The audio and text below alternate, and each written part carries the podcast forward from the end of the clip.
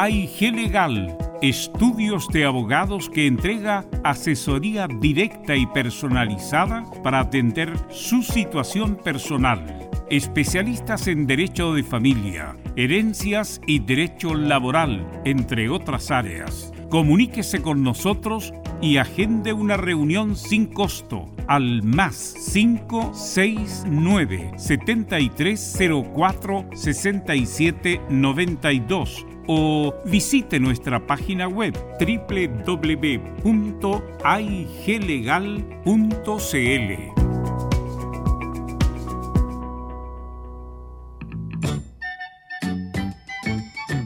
¿Qué tal?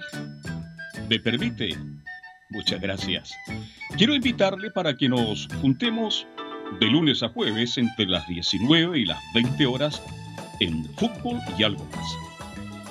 Comentarios, análisis, la polémica, los temas de actualidad.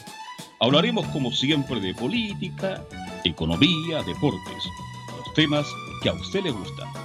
Además, los miércoles tenemos al médico psiquiatra Rodrigo Paz para hablar de salud mental. Usted se integra entonces a la conversación de lunes a jueves. La invitación queda extendida. Muchas gracias.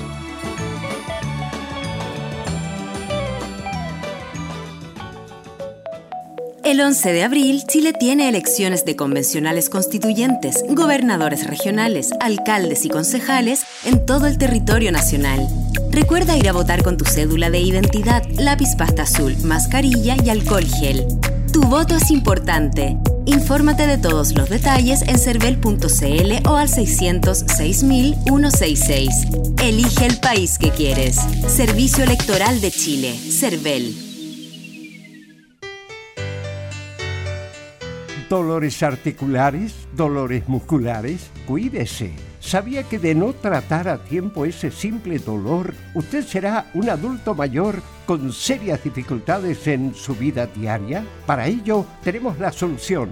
Artrilife, el producto natural más efectivo para eliminar todo dolor articular y muscular Llame ahora al 22 594 05 25 22 594 05 25 Artrilife, la solución. Comercial IAC Compañía Limitada. La mejor calidad mundial en laminados decorativos. Comercial IAC Compañía Limitada es Vertec en Chile. San Ignacio 1010, Santa Rosa 1779, Avenida Mata 446 y Portugal 501. Comercial IAC Compañía Limitada es Vertec en Chile en Radio Portales de lunes a viernes de 15.30 a 17.30 horas Salud Eterna, un espacio de conversación y orientación en el mundo de la medicina natural. Consulte con nosotros al 226-139-705. 226-139-705. Pida además su moringa olífera ancestral original de la India. Salud Eterna, de lunes a viernes de 15.30 a 17.30 horas en Radio Portales, la primera de Chile en tu corazón. Los esperamos. 1180 en amplitud modulada.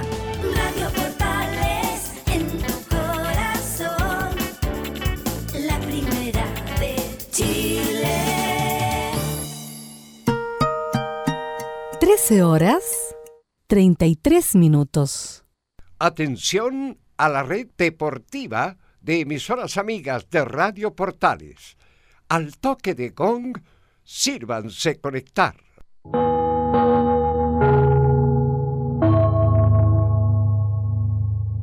¡90 minutos! Con toda la información deportiva. Vivimos el deporte con la pasión de los que saben. Estadio en Portales ya está en el aire con toda la emoción del deporte. Comentarios: Carlos Alberto Bravo, Venus Bravo, Leonardo Mora, René de la Rosa, Camilo Vicencio y Giovanni Castiglione. Reporteros. Enzo Muñoz, Nicolás Gatica, Rodrigo Vergara, Juan Pedro Hidalgo, Rodrigo Jara y Felipe Holguín. Producción. Nicolás Gatica. Técnicos. Gabriel González Hidalgo y César Navarrete. Edición. Leonardo Mora. Dirección. Carlos Alberto Bravo.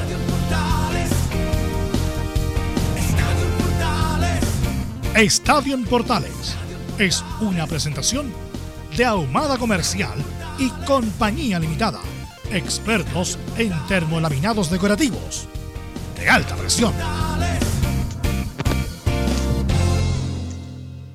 ¿Qué tal? Buenas tardes, ¿cómo le va? Somos Estadio Portales en el aire con muchas noticias referente a lo que ocurrió ayer en el fiscal de Talca. Tendremos un completo informe al respecto sobre lo que ocurrió en el día de ayer. Este, ¿Debe seguir Paredes y Moza en Colo Colo? ¿O Moza debe partir con 8 o 10 jugadores por lo menos? Esto y mucho más vamos a compartir referente a Colo Colo. En la Católica dicen que Tosele tiene oferta de Palestino y O'Higgins de Rancagua, mientras que la U ya tiene áreas. ¿Llegará Cañete a la U de Chile? Esto y mucho más en la presente edición de Estadio Portal. Vamos con saludos. Don Nicolás Gatica, ¿cómo le va? Buenas tardes. Buenas tardes, Carlos, a toda la sintonía de Estadio en Portales, claro. Eh, vamos a estar en el post partido de Colo Colo frente a la Universidad de Concepción. Por supuesto, sabremos todas las novedades, tanto en el partido como lo que se viene, porque se indica que, claro, Paredes, Matías, incluso Barroso podría irse, pero los hinchas ya se están manifestando diciendo que Barroso no debiera irse. Bueno, eso lo sabremos en el informe. Perfecto, esto y mucho más, el informe competitivo de Nicolás Gatica. Vamos de inmediato a saludar a Enzo Antonio Muñoz. ¿Cómo te va? Buenas tardes. Buenas tardes, Carlos Alberto. En Universidad de Chile escucharemos obviamente las declaraciones que entregó el técnico Rafael Dudamel. Además sabremos qué otros jugadores, aparte de Rocky, aparte de Bocellur, se despidieron hoy día del CDA. Perfecto, amplio reportaje por la U, pues habitual. Don Felipe Holguín, ¿cómo está el ambiente en la Católica? Buenas tardes. Buenas tardes, Carlos Alberto, y a todos los oyentes de Estadio Portales. Así es en la Católica. Empiezan a sonar los eh, jugadores que partirían. Entre ellos está interesado el Santos eh, de Brasil en llevarse a Valver Huerta. También eh, suena eh, Christopher Toselli, como lo decía usted, eh, quien podría partir a préstamo al elenco de Palestino. Esto y más en Estadio Portales. Perfecto, muchas gracias. Saludamos de inmediato a Laurencio Valderrama. Laurencio, ¿qué tal? Buenas tardes. Bueno, ¿qué tal? Buenas tardes, eh, eh, don Carlos Alberto, para usted y para todos quienes nos escuchan en Estadio Portales. En esta jornada tendremos novedades de El Tino Tino Palestino, que sumó sus dos primeros refuerzos, como son el caso de Bruno Romo y de Misael Dávila, quien proviene de la Unión Española. Estimas en Estadio Portales. Perfecto, muchas gracias. También vamos a tener un informe de Rodrigo Jara. Rodrigo Jara que nos va a comentar la actualidad de Curicó Sigue y esa consolidación- confirmación de Palermo. Eh, ¿Cómo estás, Camilo Vicencio? Muy buenas tardes, Velus, para ti y para todos los auditores de, de Estadio en Portales, ya con este análisis de, de este partido que, que mantiene a Colo Colo en la primera A del fútbol chileno. Estará por ahí Leonardo Mora. Sí, dos cosas. La primera, esto es pauta al aire. Felipe ¿Qué Holguín tal, día muchachos? Muy buenas. Hace la U de Conce, no hace Católica. Ya. Y Rodrigo Jara nos Mira. saluda con las novedades de Curicó. ¿Qué tal, muchachos? Muy buenas tardes. Ya Hola. terminada la situación, obviamente, de Curicó Unido en cuanto al campeonato y la permanencia y todo lo relativo a los partidos, ahora les vamos a contar a través de un informe cómo quedó la situación final del cuadro albirrojo y cómo se piensa de cara a la temporada 2021, de cara a la renovación de Martín Palermo, por ejemplo, y también a nuevos nombres que llegarán al plantel albirrojo. Ok, así que vamos con los titulares que lee Nicolás Gatica. Así vamos entonces con los temas de esta jornada ya de día jueves aquí en Estadio en Portales. Comenzamos, claro, con el fútbol chileno donde analizaremos el histórico partido de ayer de la permanencia. Tendremos las reacciones, por cierto, tanto en Colo Colo como en Universidad de Concepción. A muchos les pareció que Julio Bascuñán debió expulsar a Pablo Solari en una jugada comenzando el partido. ¿Habrá sido para expulsión? El elenco Albo llegó en el bus que los trasladó desde Talca al Monumental cerca de la una y media de la mañana con una caravana que lo siguió. Con esto Colo Colo sigue siendo el único equipo que no ha bajado a primera B y Concepción se quedó sin ningún representante en la división de honor. En otros temas, por decirlo de alguna manera, del lado B, esposa de Alejandro Camargo aseguró que su familia había sido amenazada de muerte en la previa del partido ante Colo Colo. y se aclaró del supuesto utilero de Universidad Concepción por filtrar un posible acuerdo entre ambos clubes y la NFP para que el elenco sureño bajara a la primera B. En otras noticias del fútbol chileno, Deportes Milipilla, al igual que Unión Española, se reforzó con un seleccionado boliviano que proviene del Bolívar. Bueno, en algunas noticias de chilenos por el mundo, Eugenio Mena finalmente degló sus diferencias con Racing y se quedará al menos por un tiempo más en el cuadro argentino. Hace instantes acaba de salir el nuevo ranking del mes de febrero de la FIFA y Chile se mantiene en el lugar 17. Este ranking sigue siendo ganado por eh, Bélgica como el mejor equipo del mundo y sorprende que Alemania está en el puesto 13. Cerramos finalmente con la mala noticia de Juan Pablo Mor, el montañista que se perdió en el monte K2 en Pakistán y que finalmente el gobierno de ese país lo declaró muerto junto a otras personas. Esto y más en Estadio en Portales. lamentablemente el montañista Amor, claro, la gente de Pakistán lo declaró fallecido. Van a buscar el cuerpo, era difícil en ese lugar. Así que bueno, lamentablemente en, en Chile ha habido varios ya mártires del montañismo que han ido allá. ¿Cuál es el, el, el, el monte que fueron, Camilo? Este que está en prensa. No, fue el Everest, ¿no? No, te lo, te No, lo digo fue al tiro. otro. Sí, fue el, el K2 tampoco, ¿no? Bueno, no me recuerdo cuál fue. Era, bueno, un tipo muy querido. eh, bueno, obviamente no porque haya fallecido, todos hablan bien, hablaban bien de él antes. Hablaban- Velus. Sí. Sí, es el K2. El, K2. El K2. Ese es el monte eh, que, en el que desapareció Juan Pablo Mor. Ahí está. Sí, pues ahí entonces, eh, bueno, la situación bastante lamentable de este montañista. eh, ¿me escuchas? Sí, ahora sí te escucho, Vero. Y Ahora sí. bueno, bueno, tú bien lo decías, los deportes de montaña eh, ciertamente son considerados como deportes de alto riesgo, así que eh, uno no sabe si al, al momento de subir no sabe si va a bajar, y eso es lo que le pasó lamentablemente a estos montañistas. Sí, me acuerdo de una eh, historia de Claudio Lucero, uno de los montañistas más importantes de Chile, que, bueno, hace el famoso eh, frase cuando van a llegar al Everest, nunca más hueá media en Chile, y bueno, llegó eh, García Huidobro. García Huidobro llegó por un lado, después llegó eh, este muchacho que es médico, no me acuerdo. Sí, sí, espérate, ya me voy a acordar. Muy conocido. Eh, bueno, y hay que recordar ¿Ah? Mauricio Purto. Mauricio Mauricio, Purto. Purto. Fanat- Mauricio Purto. Famat- fanático en Chelau. Mauricio Purto y García Huidobro. Y bueno, y recordaba justamente Claudio Lucero que en las versiones anteriores había fallecido un compañero. Había fallecido un compañero justamente de lo mismo. Así que es un riesgo permanente, lamentablemente, en subir esta, estas montañas. Así que bueno, un- unas nuestras condolencias desde, desde acá, desde Radio Portales, para sus amigos, sus familiares y todos los que lo conocieron, a Juan Pablo Mor. Así que bueno, Camilo, quiero partir contigo. ¿Qué te pareció la jornada de ayer? Bueno, un partido como, como lo pensaba así, de- porque con mucho nervio, obviamente poco, poco juego, mucha falta también, y Colo Colo que marcó, creo, marcó la diferencia al final con, con Solari, que definitivamente para mí fue el mejor, el que más, inten- el que intentó por lo menos, eh, y, bueno, logra finalmente el desequilibrio con él y de la U de Conce, esperaba un poco más, quizás no sé si para, para ganar, pero, pero con un remate al arco es muy difícil eh, aspirar a mantenerse en la primera división.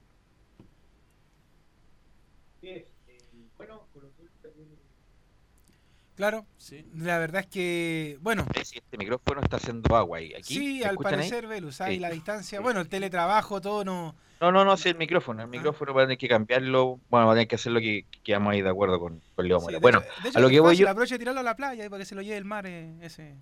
Sí, después, bueno, terminamos. Mañana terminamos. Sí. Entonces, mañana terminamos este ciclo y vamos a tirar el.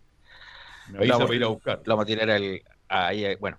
Lo que quiero decir es que za- zafó Colo Colo, zafó Colo Colo de una parada importante eh, que hubiera sido histórica. Ya fue histórica jugar este partido. Para Colo Colo es una afrenta jugar este tipo de partido porque obviamente Colo Colo es el equipo más grande de Chile, el equipo que gasta 640 millones de planillas mensual. Increíble. La U en algún momento era la más caro, pero producto de los, de los resultados bajó ostensiblemente su planilla y colocó los 640 millones de pesos para jugar este partido por la permanencia.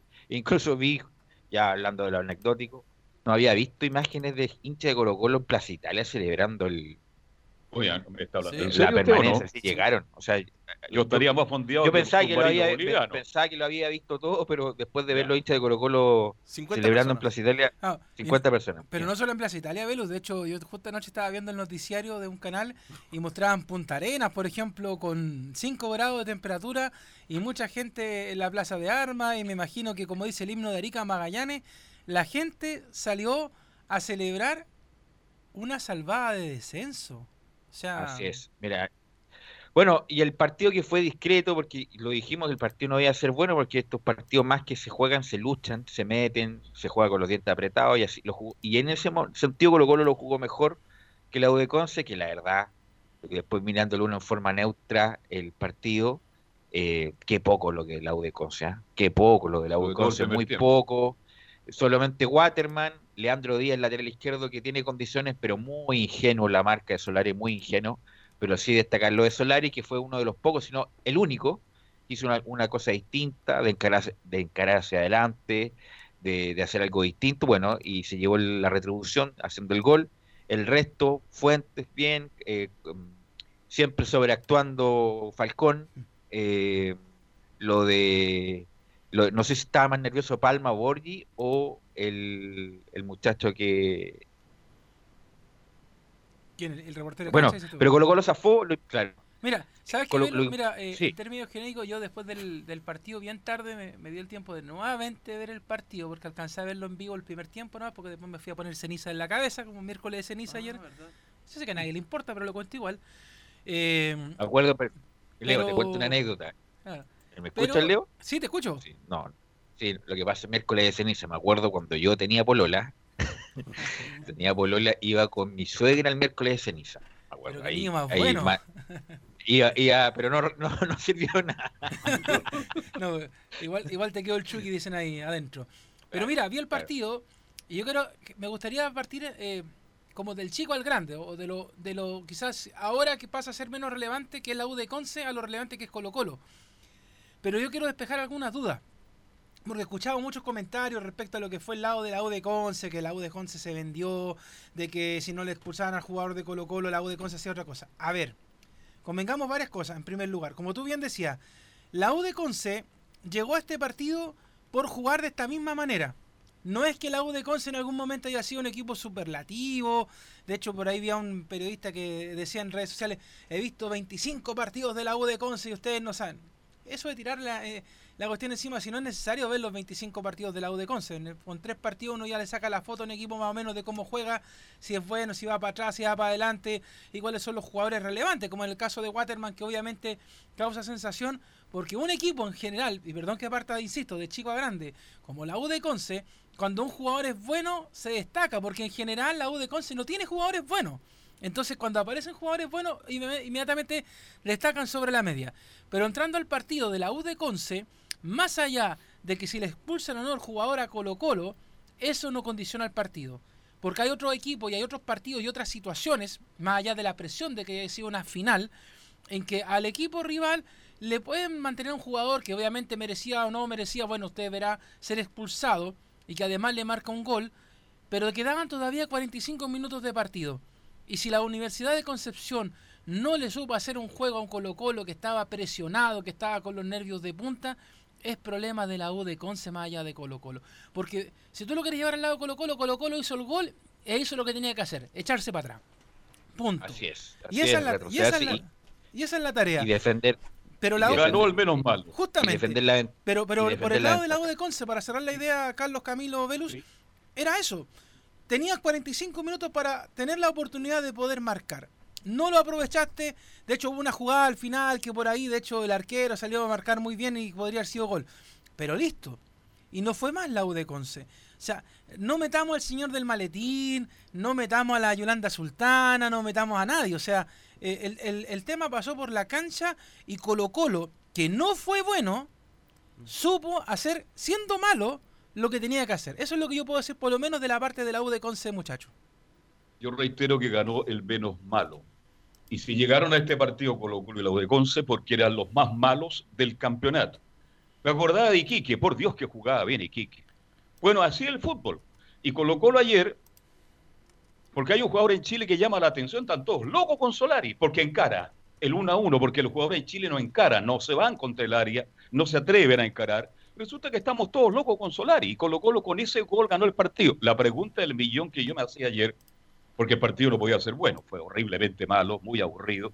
Este, y si fuera abierto el marcador, la U de Conce ah, tendría la capacidad Colo Colo para empatar. Bueno, ¿no? pero eso no lo vamos a hacer, no. No, ah, la yo creo lo sí, pongo en la mesa ¿ah? porque vi tan parejo el partido entre Colo Colo y la U de Conce. No, pero la U de Conce le faltó, le faltó sangre, le faltó sangre, ir a buscar el partido Colo Colo también estaba tensionado, presionado. El único algo que hizo fue Waterman. Y claro, eh, que le- el peladito este, eh, ¿cómo se llama? No, Camargo y el central Correa horrible. Central Correa, el uruguayo. horrible, no sé cómo ni debería ni jugar ni en fútbol profesional. Qué horrible el central ese. Bueno, lo que pasa es que uno, como comenta poco estos equipos, solamente cuando juegan con los grandes, Colo Colo, la U Católica, pero horrible. Carballo, la verdad, andaba escondido, no, no, no le quería ni tocar. Lo único, lo único que hizo algo distinto fue Andrés Robles, el muchacho que ya lleva como un 3 de 4 descensos en los últimos equipos que anda. El hijo y del- Waterman, Waterman Que tuvo el gol. y que tuvo el empate. El empate. Y sería. Pero bueno, el punto es que bueno, Colo Colo no debió nunca haber llegado acá. Sí, Camilo. Pero me da la impresión, no sé, la, presión también, no sé, la, la U de Conce, porque los partidos anteriores, por lo menos los finales del campeonato, desde que llegó Hugo Valladares, había tenido alguna, ah, ah, bueno, sin ser un equipo, pero había tenido una, una, una leve mejoría, mejoría. le ganó a Calera, incluso allá en, en, en Calera, pero acá me da la impresión de que la presión y por eso le faltó finalmente, eh, le faltó más Jerarquía. ambición, eso es lo que le faltó. Bueno, y claro, por eso era un, un- un- era un, un partido al límite, partido al límite y lamentablemente para la U de Conce no lo supo ganar. Y ahora la- el asunto de Colo Colo, obviamente que todo se hizo mal, ayer Moza, tomándose las manos, Morón y todo lo demás, es cómo va a continuar esto de Colo Colo y, viendo a Matías Fernández afuera, a Paredes afuera. Me imagino que después nos va a contar noticias Nicolás Gatica respecto de eso. Pero Matías Fernández, un tipo muchacho decente, buena gente, que el hincha de Colo Colo lo quiere todo el mundo, como dice la canción. Eh, un goleador histórico, pues ya no están, viejo. Ya no están para Colo Colo, viejo. Con todo el respeto, con todo el amor del mundo. El Colo Colo no es el hogar de Cristo. Eh, Paredes ya cumplió toda la etapa en Colo Colo, goleador histórico, goleador, le hizo el gol a la U. o sea, tiene todos los récords del fútbol chileno. Maravilloso, le pueden hacer una estatua ahí en Colo Colo, en el túnel, hay una foto de pared, lo que quieran, pero ya no está. No está pared, incluso ni siquiera para cumplir el deseo de retirarse, porque ya hace cuánto que viene retirándose pared. Se iba a retirar el año pasado y no fue. Y Matías Fernández, y es feo esta, esta palabra, pero es muy argentina. Matías Fernández, como dicen los periodistas, es un exjugador. Puede jugar con los amigos, puede jugar ahí con los muchachos, tiene un problema crónico en la rodilla, pero ya no está. Y bueno, y por lo mismo eh, se van a, van a tomar decisiones justamente por al respecto. Bueno, se van como 10, 8 jugadores de Colo Colo, sí, eso está claro. No sigue Valdivia. No Ahí lo va a informar eh, No Nicolás sigue. Fernández, yo me lo De ratifica hecho, después eh, Gatica. No sigue Paredes. ¿Sí? Estamos a la espera, eh, porque justo con el reporte de, de Nico Gatica, a las 2 de la tarde hay conferencia de prensa en, en Colo Colo, porque a esta hora hay reunión del directorio, como lo contamos hace algunos días, ahí en la Casa Alba. Así que van a hablar en vivo y ahí vamos a saber también si es que Moza y compañía aprovechan de hablar de estos jugadores, porque, bueno, lo comentábamos temprano con, con Gabriel González. O que, apro- eh, o que aproveche de retirarse, de Sí, dejar pues. el cargo, Moza, si lo hizo horrible. Él, él es accionista mayoritario, el dueño del club, Claro. pero él tiene que entregar la administración a otro tipo. ¿Pero usted a él que le fue mal que la entregar? Debe irse de Pero el dueño, él es el dueño, él puede Claro. hacer lo que quiera. Así Claro, que o no- sea, Pero no- si quiere a Colo Colo, diga, Bueno, yo pero es- no fui capaz, administré más este O club, sea, lo que soy podría culpable, hacer, Carlos, doy un paso al costado. Lo que podría hacer pero- es lo que hizo Carlos Heller, entregarle la así, administración a, a otra persona para que esa Así persona eh, sea la cara visible de, de Colo Colo y no Aníbal Moza, más allá de que si él pone las lucas o no. Pero por ejemplo estamos claros que jugadores como Mouche, como el mismo Matías Fernández, eh, Jorge Valdivia, Esteban Paredes, son jugadores que ya tienen que dejar la tienda del cacique por más cariño que la gente les tenga, porque lamentablemente salen muy caros. O sea, en estos momentos con esos mismos jugadores Colo Colo podría traer cuatro o cinco jugadores eh, más jóvenes con, con menos problemas físicos. O sea, acá el problema de lo, de lo físico también mermó mucho a Colo Colo en el último tiempo y con eso ya empezar a hacer cambios, pero es que si no los van a hacer y vamos a seguir tribuñando, porque el problema de Colo Colo, además de llegar obviamente a esta zona de, de definición de la permanencia, fue también el tribuneo, o sea, de que viniera Valdivia, no, es que yo me vengo a esforzar y voy a dejar los millones del mundo árabe para que la que tiene Carecuica gane menos, pero la cual la ha visto bonito con el Costanera Center. Y No, bueno, pues, y lo de ayer, y lo de ayer es patético, lo de ayer patético. ¿De bueno, verdad? acaba de ser in- Muy. anunciado Incerralde, em, patético de ponerse la camiseta de Incerralde como no sí. estaba. Claro. Menos mal que todos esos shows, esos shows así como canero, de la cana, eh, ojalá se terminen en Colo Colo, porque Colo Colo institución muy grande, transversal y no merece ese tipo de cosas. Así que No Valdivia. Valdivia es un gran jugador, es un gran jugador, nada tan discusión, pero, ¿Exjugador? pero basta, basta de eso, basta de esa, de esos códigos caneros que tiene Valdivia y muchos más ahí en Colo Colo. Claro. Y bueno, y por algo se tienen que ir varios de los, de los hombres grandes de Colo Colo. Siete, ocho se van a ir de Colo, por lo menos. Claro, no, son, son Es- varios los que los que deberían partir y pero ojalá que lo hagan, o sea, porque además hay que decir una cosa, en tres semanas más ya se, se reanuda nuevamente el fútbol, o sea, eh, algunos empiezan a jugar Copa Libertadores, que no es el caso de Colo Colo, pero sí, por ejemplo, entre medio viene una Copa Chile, una Supercopa, que aunque no lo crea la gente de Colo Colo, que estuvo a punto de descender, tiene una Supercopa Colo Colo y la tiene con la Católica, o sea, me van a perdonar, pero si las cosas siguen igual, la Católica 5-0 y, y muchas gracias, y de hecho sería para partir ya mal con el pie izquierdo la gente de Colo Colo.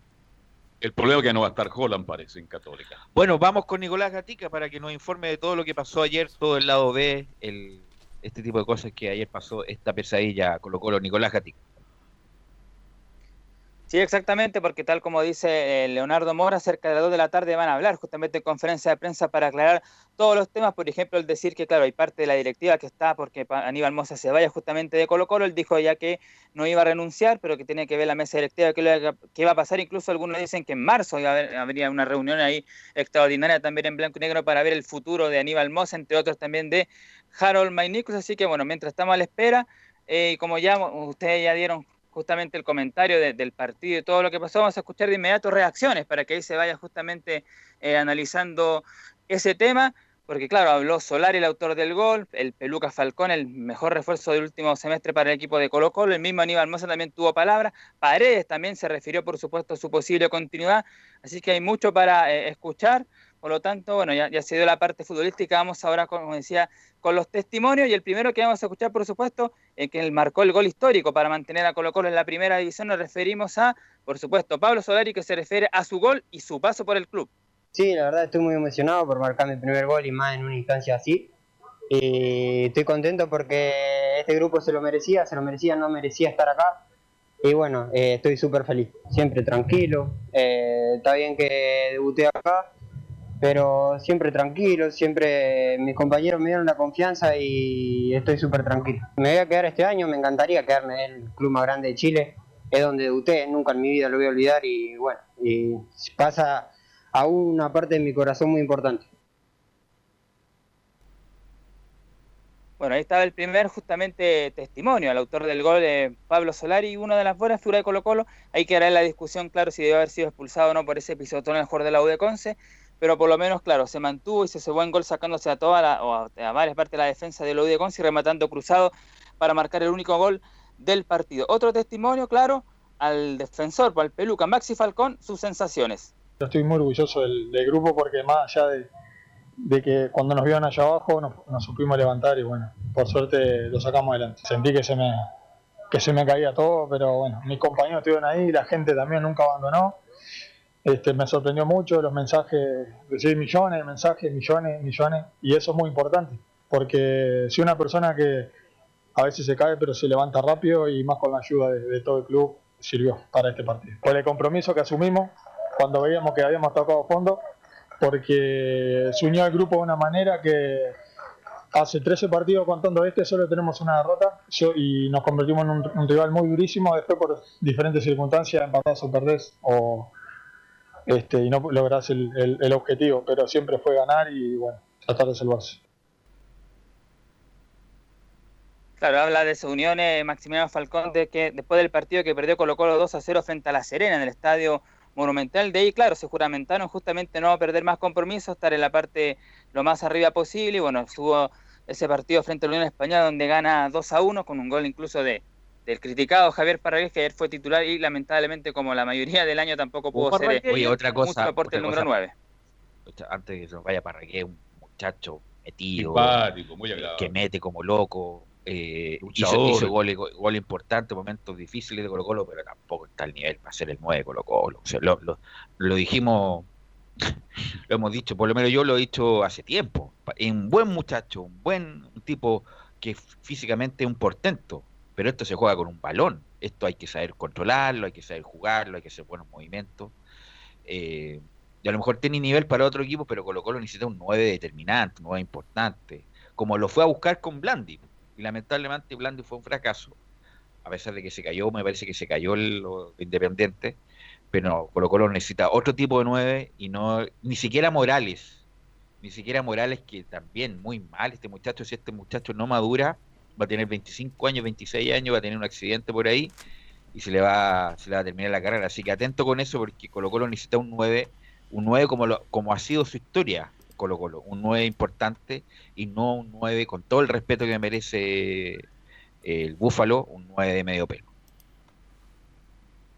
Claro, él como se dice muy bien, se, esfuerza por supuesto, fue importante en los goles, pero por supuesto no es lo que se espera de un 9 y Colo Colo, claro, Nicolás Blandi se cayó el tema de Independiente por el tema del sueldo, básicamente eso es lo, lo que está la piedra de tope para que justamente Blandi se vaya, pero bueno, ciertamente van a seguir buscando opciones para el delantero porque muy seguro que él no siga porque lamentablemente no fue lo que se esperaba el delantero de Colo Colo. Pasamos a escuchar ahora, por supuesto, a otro hombre importante, Esteban Paredes, justamente que ya lo comentamos, si se debiera seguir o se debiera retirar o no. Bueno, escuchemos la primera del Paredes, el capitán dice, si está la opción, claro que yo quiero seguir. Bueno, primero eh, felicitar a la Universidad de Concepción, creo que fue un, digno rival. Eh, felicitar a mis compañeros, creo que dieron todo dentro de la cancha, el 101% como, como por ahí nosotros estuvimos trabajando duramente en estos meses. Y bueno, está la opción, si está la opción, obviamente que yo quiero seguir. eh, pero vamos a ver, vamos a ver varios, varios factores, varios temas. Eh, yo dije que me quería retirar a fin de año. Nosotros tuvimos una charla con, con- con el profe, Gustavo, en la cual lo que dijo acá me lo dijo a mí. Así que vamos a ver, vamos, a- ver el transcurso de los días. Vamos a hablarlo, obviamente, con la familia. Así que a esperar. Yo dije que quería jugar hasta fin de año. Si no era acá, iba a ser en otro equipo. Pero obviamente me gustaría retirarme acá como debe ser. Lo que le, bueno, lo que le dijo Quintero a Paredes en esa conversación que tuvieron es que era una decisión de Paredes. Yo creo que en la vida de él uno tiene que darse cuenta cuando está en condiciones, en cualquier trabajo, en cualquier actividad, uno se da cuenta al tiro. Yo quiero seguir compitiendo porque tengo la calidad para hacerlo, pero si el tiempo pasa y ya tengo dificultades, yo creo que debe ser muy inteligente Esteban Paredes para darse No, no, cuenta no que ha no sido, está. int- no ha sido inteligente. Por eso te digo. No ha sido para nada inteligente porque el momento, ya lo hemos dicho, hasta el hartazgo. Y en el momento cuando hizo el gol con la U el 2019, parece. Sí. Ahí con toda la gloria, el Monumental, superando. el- Ese era el momento. Además, ya venía quemando aceite hace rato, Paredes. Si tiene 40 años, pues, si no es menor. Para, para jugar con los amigos en San Antonio, ningún problema. Pero jugar al- a lo que necesita Colo Colo ya no está. Ahí en el momento justo, cuando le hizo el gol a la U, el pique, el, el- el- lo- los hijos de pelotero, todo ese show, ahí era el momento de Paredes. Ahora estamos al 2021. Es muy distinto cuando pasa un año cuando uno tiene 20 años, cuando tiene 40. Y Paredes ya no está, no tiene aceleración, no tiene arranque, se lesiona seguido. Y, y además hay que airear también el, el camarín Nicolás Gatica. Sí, otra de Esteban Paredes, eh, un poco la mea culpa que hace él, tanto el plantel, los jugadores y toda la dirigencia, dice lo siguiente, el capitán de Colo Colo, se cometieron demasiados errores. demasiados errores, eh, tendrá que, ver eh, todos los temas que, por ahí ahondaron en nuestra relación, primero eh, entre nosotros, la verdad que, fue muy duro vivir esa etapa donde nos mandaron al seguro, tuvimos reacciones entre los compañeros que no debería ser, o que no debió ser, pero eh, la verdad que eh, tuvimos una reunión donde eh, teníamos que volver a ser una familia como es Colo Colo y creo que hoy la tenemos, eh, no hay rencores, dejamos los egos de lado y creo que hoy se, se vio reflejado eh, durante el partido. Oye, pero ¿y si dejaron los egos de lado, por qué no se va de Colo Colo entonces? Claro, esa es la gran pregunta. Pero, que, y que lata, porque insisto, Paredes eh, merece todos los homenajes. Insisto, un, jugador de, de época, Esteban Paredes. en el fútbol De chileno. hecho, recuerda que lamentablemente a, a Esteban hay que Paredes le dieron un homenaje bonito, Velus, incluso la propia NFP le dio, recuerda, una, una estrella en el famoso paseo ese de, de la fama a los, a los Hollywood que se creó. Y me imagino que Colo Colo en el Monumental Premio en también. dinero, ¿no se acuerda? ¿Ah? 200 palos fueron, No, 200. o 100 millones. Ah, 100 millones. 100 millones Sí, de pesos. Sí. Por ser el. ¿ah? Entonces ha sido bien, eh, bueno, ¿y quién nos reconoce la calidad de Paredes? Tremendo jugador, pero hoy día, hoy día Colo Colo necesita. Ahora ustedes ven que Colo Colo tiene que contratar figura o darle, a ver, opción a la gente joven Hay de que Colo Colo. mezcla, como siempre, mezcla. mezcla. Hay que contratar jugadores importantes y darle a los que tienen capacidad, como este muchacho Rojas, que Que ha sido lo mejor de a pesar de que no es lateral, pero se la arregló, central. pero se la arregló y jugó bien. Eh, William Alarcón también me parece un buen jugador, pero parece que tiene problemas musculares, se lesiona seguido. A ese tipo de jugadores.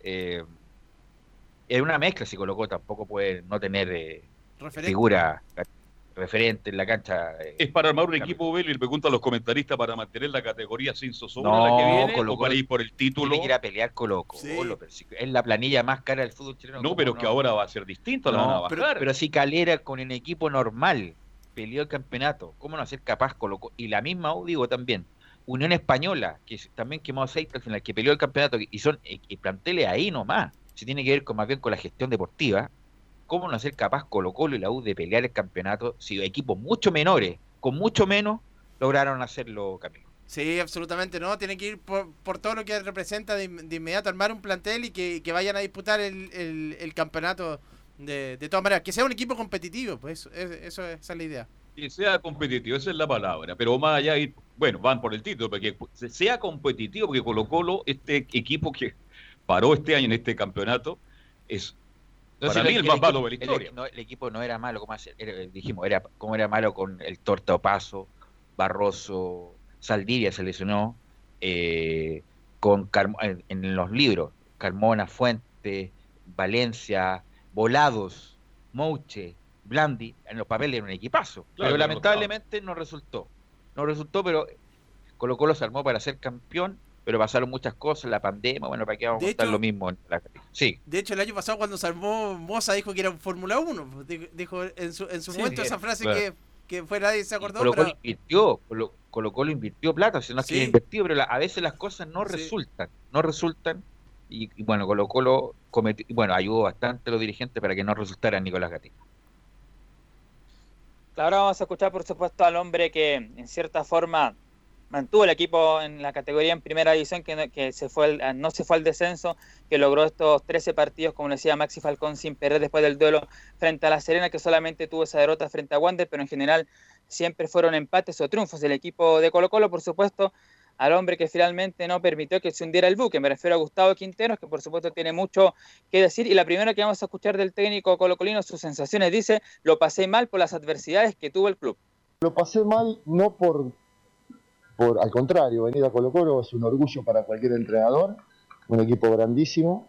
Lo pasé mal por las adversidades, ¿no? Nosotros, y yo lo dije desde el comienzo, muchas adversidades en el sentido de lesiones, de ausencia de jugadores importantes, de problemas que había que le hemos solucionado. Hoy el club y el equipo y el vestuario está bárbaro, hay un- es una familia.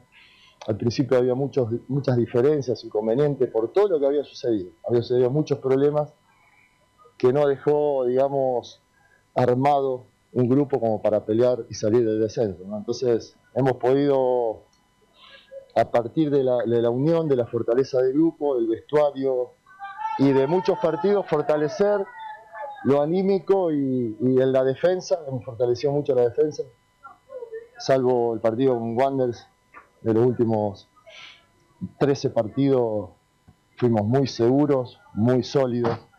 Por supuesto que al perder jugadores tan importantes de mitad de cancha para arriba, hemos perdido fútbol, hemos perdido opciones. Pero bueno, hoy pudimos convertir con un chico de 19 años que llegó, que nos ayudó un montón.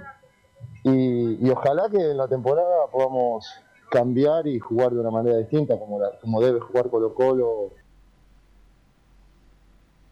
Claro, en esto dice muy bien, eh, tenemos que esta temporada 2021 ser distinto, por lo tanto aclara de inmediato que el proyecto 2021 de Colo Colo parte justamente con Gustavo Quintero, con esta Copa Chile que habrá entre medio que decía Leo que hay que ratificar la fecha, la Supercopa que va a ser el 21 de marzo justamente frente a la Universidad Católica, así que Gustavo Quinteros va a ser el técnico que va a encabezar el 2021 tratando de olvidar esta mala campaña, este mal año para el equipo de Colo Colo y que ojalá el equipo esté arriba donde se merece, como dicen justamente los hinchas. El último testimonio que vamos a escuchar, por supuesto, el presidente, pues Aníbal Moza, quien se refiere justamente a qué es lo que va a pasar con Quinteros y Paredes. Yo lo dije siempre, yo tengo una confianza absoluta en Gustavo y su cuerpo técnico, cada día lo he ido conociendo más, cada día he, ido viendo el trabajo profesional que, ellos han ido haciendo, eh, así que yo no tengo ninguna duda y vamos a, vamos a preparar el mejor equipo que podamos preparar para poder ir a pelear el campeonato y nuevamente instalarnos en copas internacionales, que es lo que tiene que hacer esta institución siempre. No lo sé, vamos a discutirlo mañana, vamos a conversarlo con él, vamos a conversar con el cuerpo técnico, vamos a conversar con los directores y ahí, bueno, vamos a definir cuál es el equipo que vamos a formar para el año 21.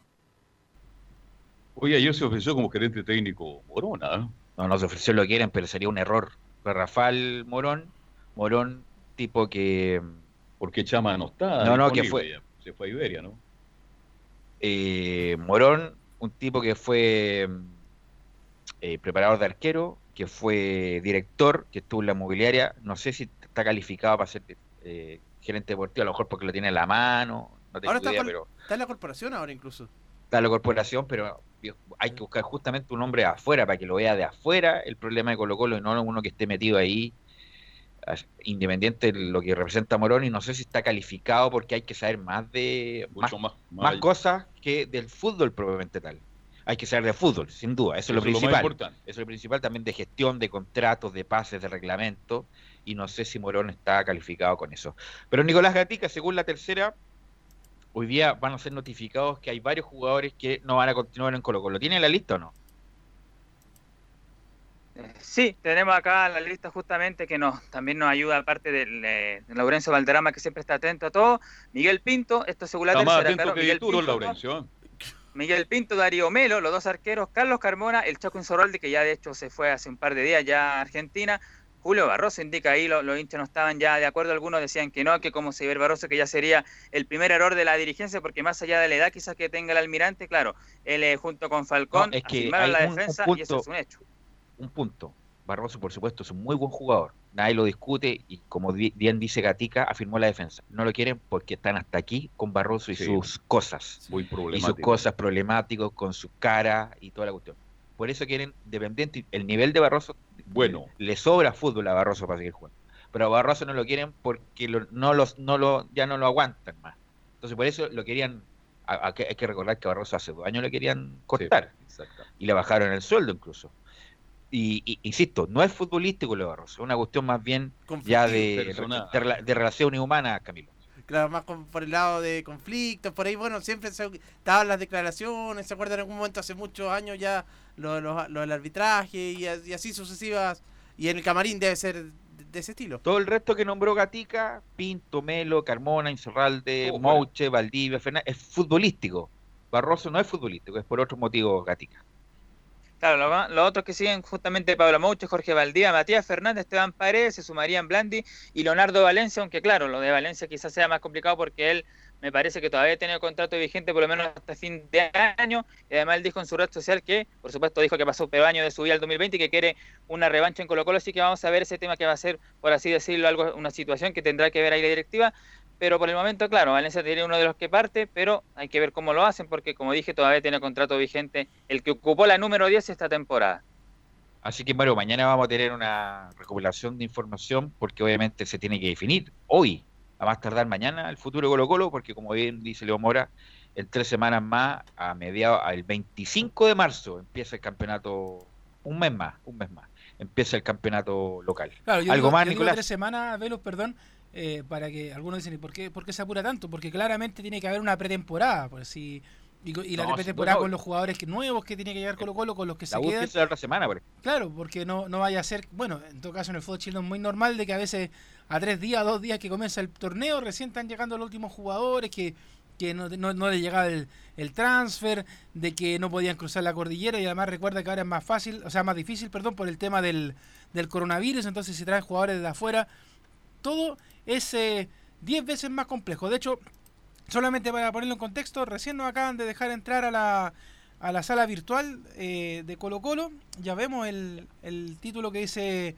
Conexión Monumental, así que en, en cualquier momento ya deberían empezar a hablar ahí en la Casa Alba para conocer las novedades justamente de lo que nos contaba Nico Gatica de la actualidad de Colo Colo.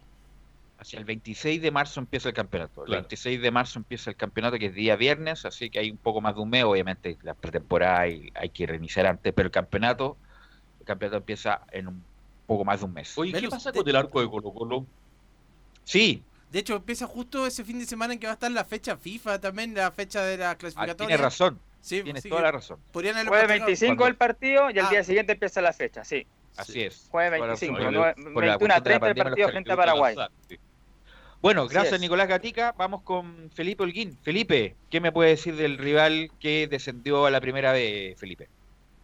Buenas tardes, Velu, y a todos los oyentes de Estadio en Portales. Es gusto en saludarlos nuevamente. Sí, eh, hay tristeza, no hay eh, caras alegres en el elenco de la región del Biobío por este lado. No eh, se vieron después del partido bastante tocados anímicamente eh, los jugadores eh, y el plantel eh, completo. Estuve hablando en linterna con, eh, un con el arquero que hace que tiene el, el elenco de la Universidad de Concepción, Richard Layton, quien eh, no quiso referirse mucho al respecto, pero sí me comentaba en la interna que estaba muy triste y muy, muy dolidos por haber bajado a la segunda división de honor y en este caso eh, también hablé con el volante, con el eh, lateral eh, izquierdo, Leandro Díaz también, que tampoco quise referirse mucho, pero sí me comentó mediante las redes sociales que no había, había mucha tristeza en la interna, que ellos tenían las ganas de, seguramente haber tenido un mejor resultado y haber jugado mucho mejor, pero no, no se dieron las cosas. Y por eso eran como las reacciones que me, me comentaban ellos. De hecho, Ahora, también... eh, eh, Disculpa, Felipe, eh, Camilo, Carlos Alberto, se me ayudan. ¿Quién siempre se habla que hay un representante que está metido atrás de la U de Conce? ¿Quién está Talarico o, o no? ¿O Talarico está metido en Everton? La- Ahí me pierdo. ¿Quién está metido en que hizo- que le hizo un daño terrible a la U de Conce, que trajo cual- muchos pasteles y mm, pasteles en el sentido futbolístico, con todo respeto me refiero. Y que la U de Conce, bueno, no dio po- pie con bola ni el año pasado ni este año. eh, y que trajo jugadores como del de un rejuntado, Camilo. Como Correa, trajo todo eso lo de traído. Esto, habían varios uruguayos, estaba Ayes, también otro que ingresó en la segunda. Bueno, Acevedo. Cabrera. Acevedo lle- llegó también por el mismo representante, el técnico Exactamente. uruguayo. Sí. Que se Pero no sé quién nos, no, mira, no, no, sería irresponsable si dijera que es Talarico. Parece que Talarico está metido para- no. Bueno, la verdad no, no lo sé o no me acuerdo. Pero bueno, es Pero el, qué extraño ver que un equipo que representa una universidad tan bien administrado caiga en las manos de un representante. es que a veces no hay plata, no hay redes. Y René de la Rosa, un hombre de fútbol. René Rosas. aceptado. ¿Ah? René Rosas. Rosas. René Rosas está en otro lado ahora. Ya. Eh, La Rosa está es es una constante en el atendiendo- último tiempo en el fútbol chileno que los representantes, a pesar de que eh, el reglamento no lo permite, se estén tomando lo- los equipos. O sea, eh, a pesar de que eh, hay, como dice Juan Gabriel, lo que, lo que, lo que se ve no se dice. Pero uno sabe, por ejemplo, que Ranger, San Felipe, Juan Gabriel. La, la, La Serena, Copiapó, Concepción, están en manos de representantes que obviamente ponen palos blancos para que ellos dirijan a los equipos, pero sabemos que detrás están los FF y otras tantas empresas que, que se hacen cargo ahora del tema. O sea, eh, recuerda, por ejemplo, las famosas triangulaciones que ocurrían entre La Serena y Colo Colo, que llegaban jugadores que uno decía, oye, ¿de, de dónde llegaron si, y cómo llegaron si este jugador no daba pie con bola? Y lo mismo pasaba en su momento con, con San Felipe, Rangers, que se pasaban jugadores de un lado a otro. La Calera, que también la dejé fuera en la lista, traía jugadores de Argentina que no sumaban minutos y resulta que después mágicamente se iban al otro lado pero y diciendo que, que tenían paso por la calera. Entonces, el tema de los representantes, que de hecho daría para un programa entero, sabemos que lamentablemente son un cáncer y que la verdad es que lo que hacen es mover jugadores de un lado a otro hasta que les resulta. A algunos les resulta, a otros no. Felipe. Claro, y al respecto de lo que comentaban ustedes, bueno, eh, hay había una noticia del utilero, de todo esto que se está dando, bueno, eso es, hay que decirlo que es realmente falso. Eso dejémoslo a Twitter, el- no, dejémoslo para Twitter, Sí. esa eh, es- eso es una fake news para aclararla ahí para la gente que nos está escuchando en estos momentos. En eso no es real.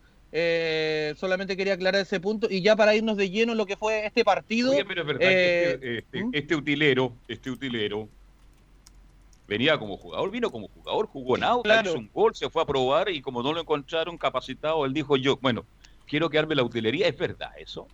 Sí, este el- jugador se llama Pongo ese ejemplo Lovedey. porque esto habla muy mal de la Universidad de Concepción, por eso pongo el ejemplo, es un tema para que lo analicemos, profundicemos, entremos al área chica, pues. ¿ah? Claro, Para, pero eh, para otro programa. O sea, yo no sé si Carlos lo hizo mal porque Laura. Carlos al menos le dio trabajo. Porque si el chico no Tiene funcionaba, que ver eso. es lo, Tiene es lo- es lo que muchas veces uno dice de repente de algunos jugadores a modo de broma. O sea, si este, este jugador ojalá que dé la PSU mejor y, y- y que se dedique a es. estudiar. Que En se- este- o que se dedique al arbitraje, o que se dedique a cualquier otra cosa. Claro, en este caso, este, este muchacho, Carlos, era nigeriano. De hecho, le hicieron una nota ya en distintos medios de comunicación. Y él, eh, lamentablemente, él mismo reconoció que, que no le daba. No le daba y eh, se queda trabajando ahí. De hecho, él está feliz en la Universidad de Concepción. De hecho, yo le estuve revisando en la mañana las redes sociales, el Instagram, a, a esta, a esta persona. Y de verdad que se nota muy feliz, muy contento. De hecho, el mismo club le da espacio, por ejemplo, porque a él le gusta hacer ejercicio. De hecho, tiene una, una buena condición física y le permiten hacer ejercicio en las instalaciones del club. De hecho, eh, de verdad, le, tienen un departamento en Concepción muy bonito. Entonces, la verdad es que eh, un maltrato él no ha recibido. Lo que sí, lamentablemente, por un personaje, y lo voy a decir con todas sus letras, hincha de la U, un hincha de la U de Twitter, le hizo mucho daño en la última hora al hacer su plantación de identidad, diciendo de que él era el utilero y de que se habían filtrado algunas cosas y que después lo habían echado. Eso no se hace. De verdad que las redes sociales, bueno, y esto da para un fútbol y algo más, incluso conversarlo. O la red- este es un cagüín de peluquería. Sí, un pero las redes sociales en general, entonces por eso no- Velus, no, lo quería hacen- tocar. Para hacen que- mucho daño. Chica. Hacen mucho daño las Ya. redes sociales. Era un, claro, un cagüín de peluquería para que íbamos nosotros como medio serio a tratar estos temas. Eh, Felipe. Claro, Velus. para adentrarnos de lleno ya. Felipe, ¿Mm?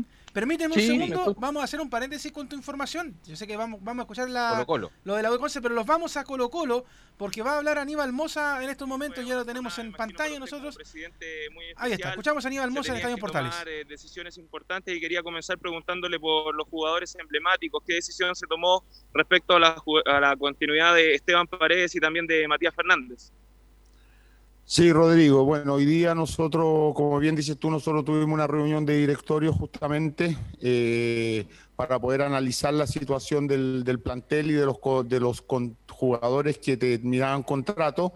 Y bueno, el directorio ha tomado la decisión de no renovar los contratos de los jugadores eh, que terminaban contrato hoy día que son, eh, bueno, Esteban Paredes, Julio Barroso, Carlos Carmona, Jorge Valdivia, eh, Matías Fernández, eh, el, eh, ¿cómo se llama? El arquero Pinto, y bueno, Mouche que ya, ya se retiró y Juan Manuel Isaurralde, eh, jugadores que terminaban contrato a fines de temporada y que bueno, le damos todas las gracias. Yo personalmente conversé con varios de ellos.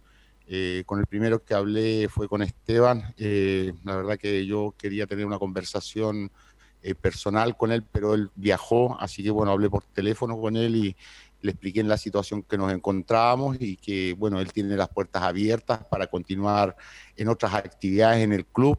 También le hice ver lo mismo a Matías Fernández, que de cierta manera ellos pueden seguir relacionados con el club en otro tipo de área, ya siendo embajadores o en el área deportiva, que, que ellos pudieran estar ligados. Así que nada, una decisión fuerte eh, que, que de cierta manera nos duele tomar, porque hay muchos de ellos que son referentes y que le han entregado mucho a esta institución. Así que nuevamente les vuelvo a dar las gracias.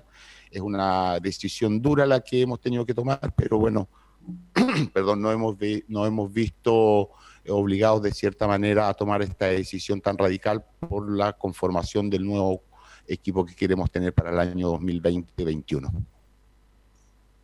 Siguiente pregunta, Cristian Alvarado, Radio Agricultura. Aníbal, ¿cómo le va? Estamos en vivo para Deportes en Agricultura.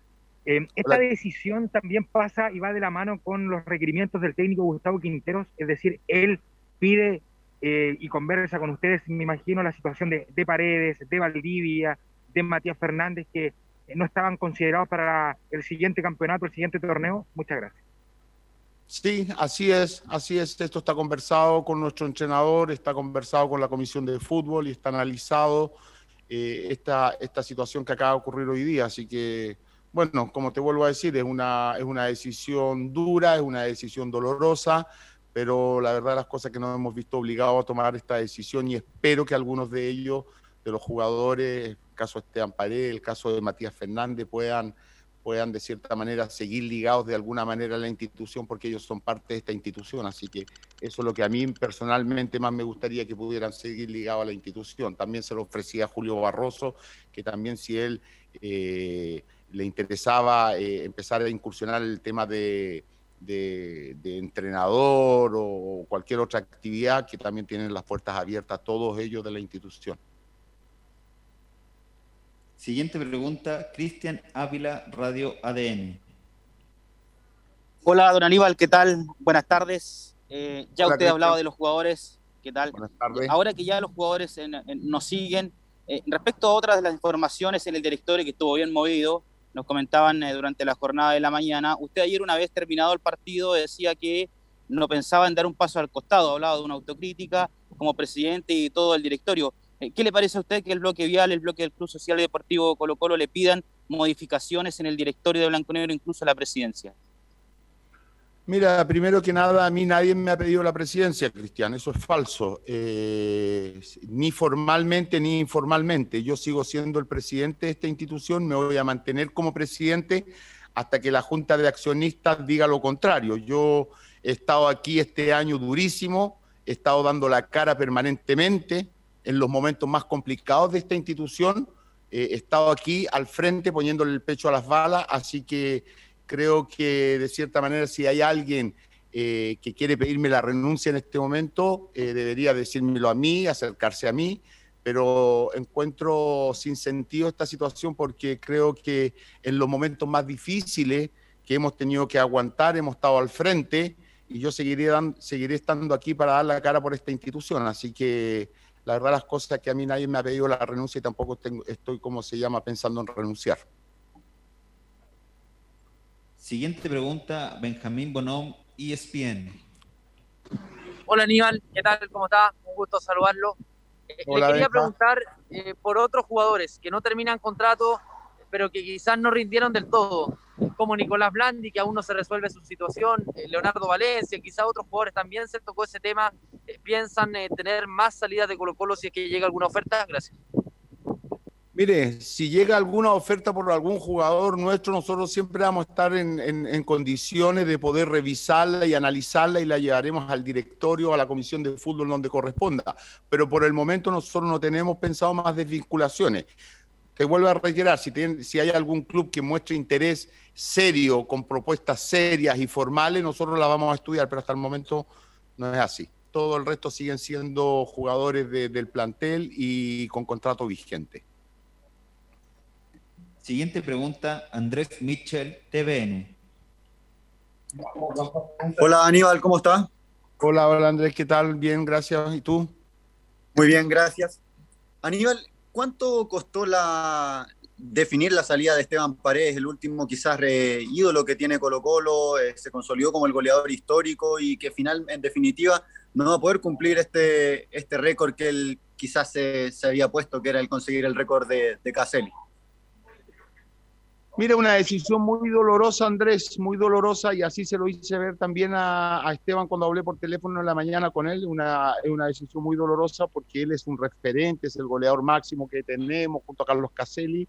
No fue fácil la decisión, pero entendiendo que eh, hoy día el nivel de competitividad que requiere esta institución y la renovación que nosotros buscamos también hacía imposible de cierta manera que pudiéramos, pudiéramos continuar. Así que, pero te vuelvo a decir, a mí lo que, lo que más me interesa de cierta manera es que ojalá Esteban siga, siga relacionado con la institución, porque él tiene mucho que aportar, tiene mucho conocimiento, él es un gran colocolino y creo que él podría iniciar otro tipo de carrera fuera de la cancha, pero en esta institución que es la de él. Siguiente pregunta, Mario Sabac, Radio Bio Bio.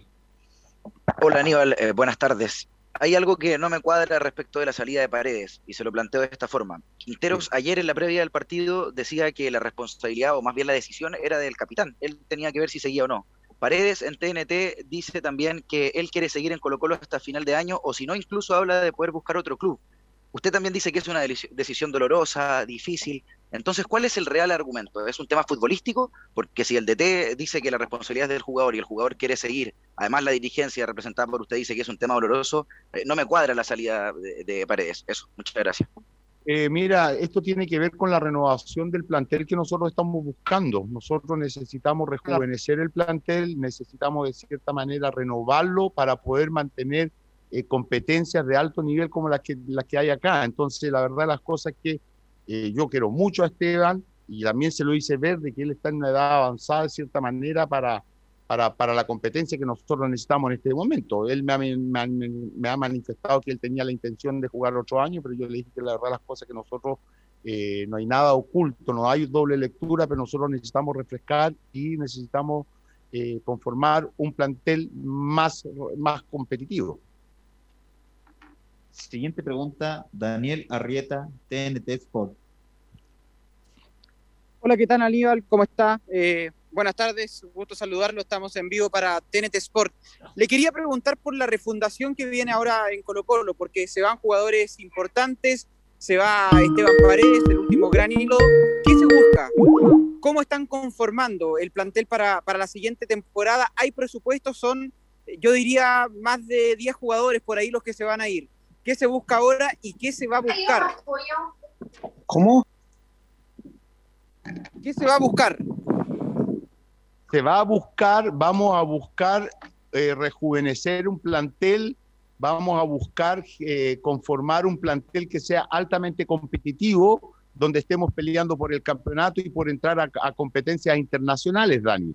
Mira lo que nos ha sucedido este año que hemos tenido que jugar un partido de promoción para salvarnos de la categoría. Entonces, para ser bien claro, nosotros necesitamos reconformar un plantel que sea mucho más joven y más competitivo para poder, como se llama, eh, dar una pelea y dar, dar, dar, dar la lucha como corresponde y estar en la parte alta de la tabla y no estar en la parte baja de la tabla. Siguiente pregunta, Carlos González, Diario La Tercera. Hola Aníbal, buenas tardes, ¿cómo estás? Hola Carlos, buenas tardes, ¿bien y tú? Bien, gracias Aníbal. Eh, bueno, hace un, rato un colega le, planteaba justamente la, eh, esta posibilidad de la renuncia. Si todo el, directorio estuviera dispuesto a renunciar, ¿usted aceptaría esa, esa posibilidad tal vez? como una, una manera quizás de, de, hacerse cargo de, de, los errores que todos cometieron durante la temporada?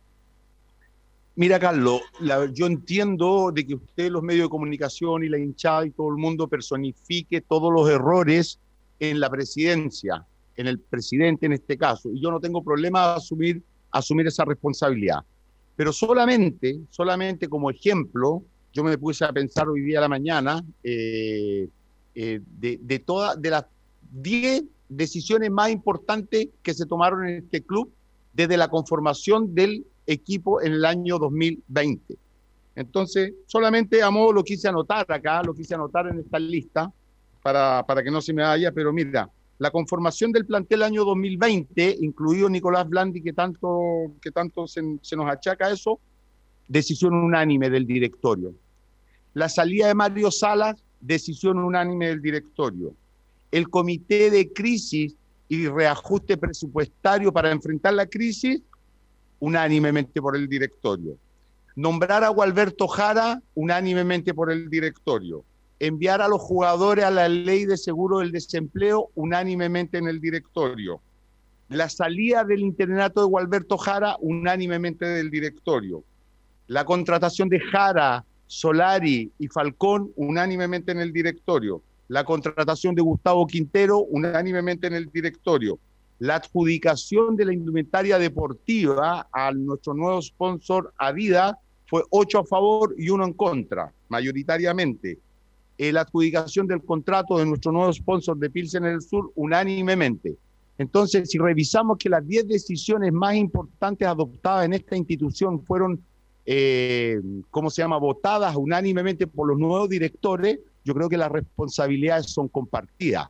Entiendo, entiendo que se me quiera eh, eh, colocar como, como la persona que echó a perder esto o que llevó esta situación a, a lugares donde no queríamos pero para ser justo hay que revisar las decisiones que se han tomado en este, en este año y las decisiones más importantes han sido unánimemente. Hay algunos que quieren evadir alguna responsabilidad y decir de que ellos no votaron así o quisieron votar de otra manera. La verdad las cosas que las actas están ahí y estas 10 decisiones que fueron tomadas fueron tomadas 9 a 0. Entonces culparme a mí por todos los errores de esta institución lo encuentro francamente injusto. Por eso, Aníbal, perdón, por eso Aníbal hablaba la pregunta de todos, si todos ponían el, cargo a disposición y usted eh, también, en el fondo, como, un global, no, no, no solo individualizado. Le hago esa Siguiente pregunta, José Tomás Fernández, Chile.